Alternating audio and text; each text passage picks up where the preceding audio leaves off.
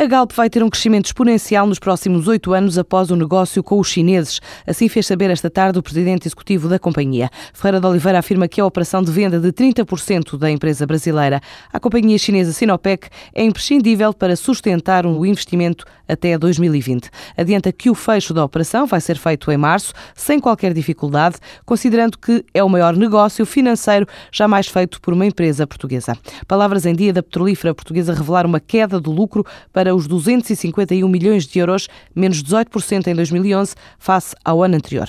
Resultados explicados com a quebra das margens de refinação, ainda o menor processamento de crude e a redução na venda de produtos petrolíferos na Península Ibérica. O investimento caiu 19%, o custo médio da dívida encareceu 4%, a cotada acumulou uma perda de 21% em bolsa, ainda assim fechou o ano com uma cotação superior em 96% face ao preço da oferta pública inicial.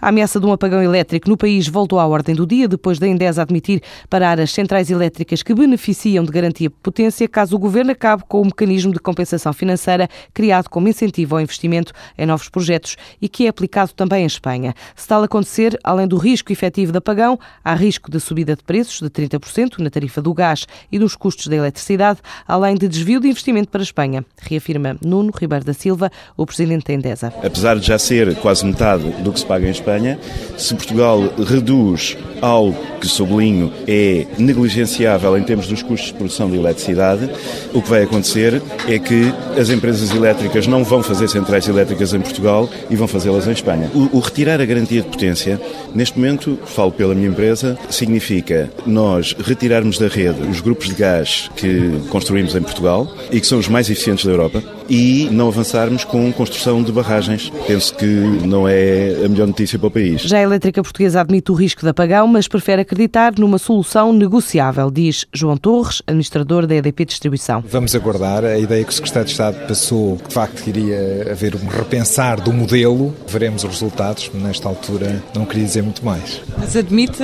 que a EDP possa desligar as centrais elétricas nesse caso? Não parece que haja riscos deste género. Acho que se vai encontrar soluções para resolver resolver as questões do ponto de vista contratual e comercial. Riscos que o Secretário de Estado de Energia desvaloriza. O Governo pretende reduzir ou mesmo retirar a remuneração da garantia de potência, ou seja, a renda anual que o sistema elétrico paga aos produtores para compensar os dias em que as centrais estão paradas e de sobreaviso.